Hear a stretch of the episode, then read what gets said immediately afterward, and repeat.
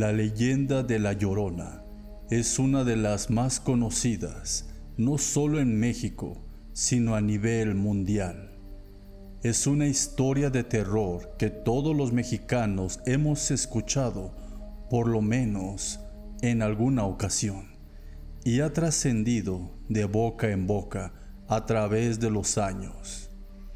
Existen películas sobre La Llorona, existen series cortas, cuentos, animaciones y mucho más que ha causado que sea tan conocida.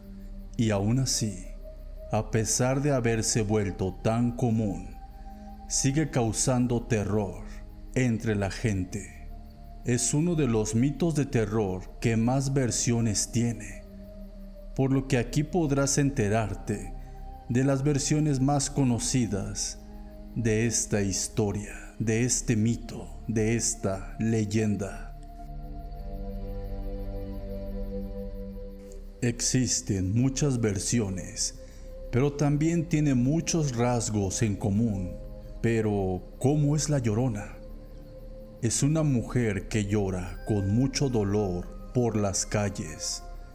En sus gritos se escucha su desesperación por no saber dónde se encuentran sus hijos. No se ponen de acuerdo con lo que gritan. Ay mis hijos, ay mis hijos, es la versión más popular la que más gente conoce. Pero, por otro lado, hay algunos que agregan algunas frases como, ay mis hijos, ¿qué será de ellos? Y lamentos, por así, por así decirlo, de ese estilo. Y vagabundeando mientras lo busca, siembra el terror en todas las personas que llegan a escuchar su lastimera petición sobre todo porque ella sale por las noches cuando todo está callado y es muy fácil escucharla.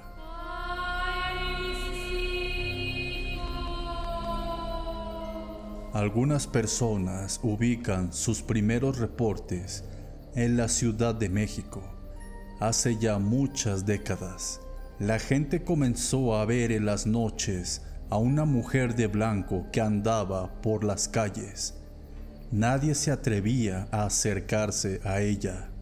Al escuchar sus primeros lamentos desgarradores, se guardaban en sus casas, bajo la esperanza que no les haga nada. Pero nunca faltó el valiente que se asomaba, y gracias a esas personas, ahora sabemos cómo luce la llorona.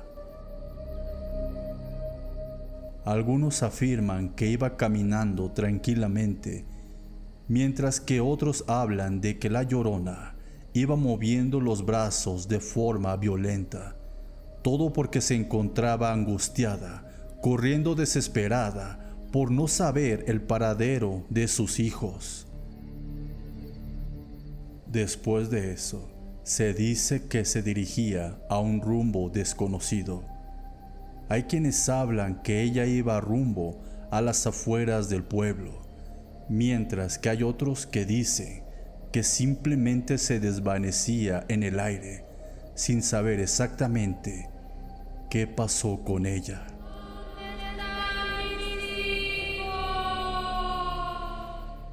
Hoy en día se puede pensar que solo es un cuento, una historia, pero popularmente se le conocen dos orígenes bastante marcados. La primera versión cuenta o habla de una mujer de familia humilde que como otras viajó a la ciudad con el sueño de lograr una mejor vida.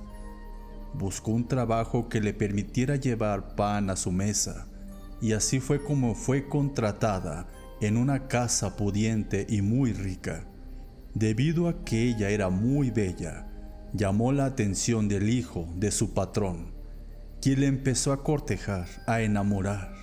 Ella se dejó llevar por sus encantos y poco tiempo después, ella quedó embarazada de él. Pero su amante no estaba dispuesto a compartir su vida con ella.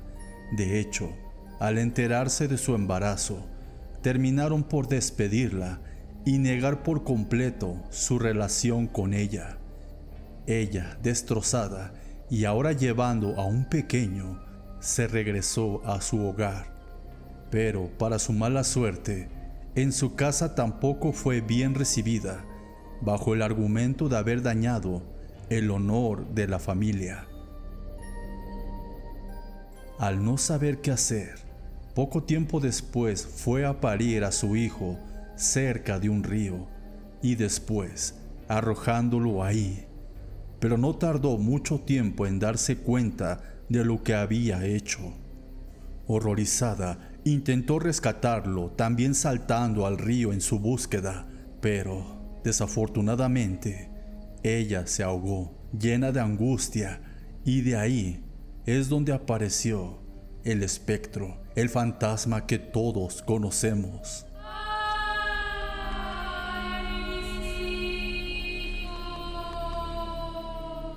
Si te preguntas de qué época es esta leyenda, existe otra versión que ubica el inicio de esta historia en la época colonial, cuando todavía estaba la naciente Nueva España organizándose luego de la conquista.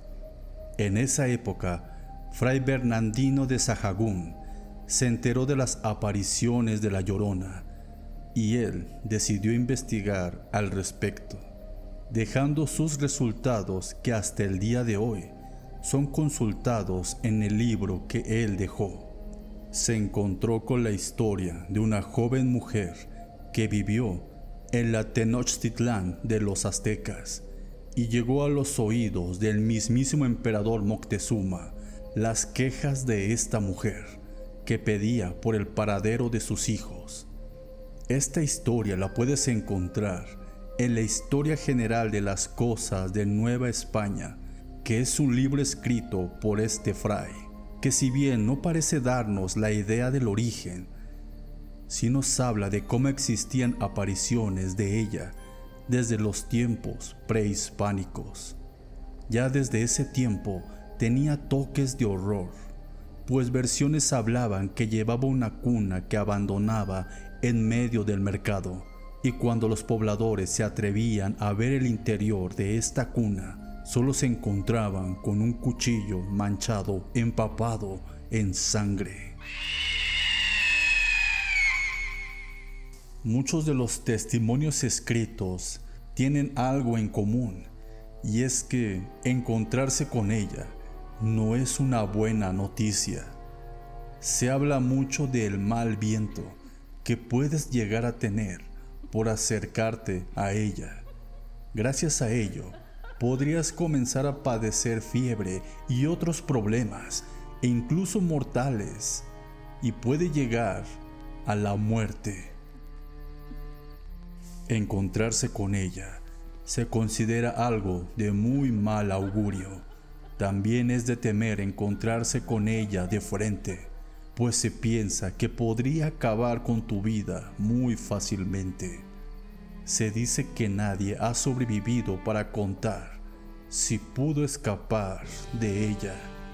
La leyenda de la Llorona no es exclusiva de México. Esto es un detalle muy curioso. Cada país tiene diferentes versiones, pero de lo que no cabe duda es que hay allá afuera un alma lastimera que solo busca evitar su propio dolor. Pero dime, querido espectador, ¿tú qué piensas?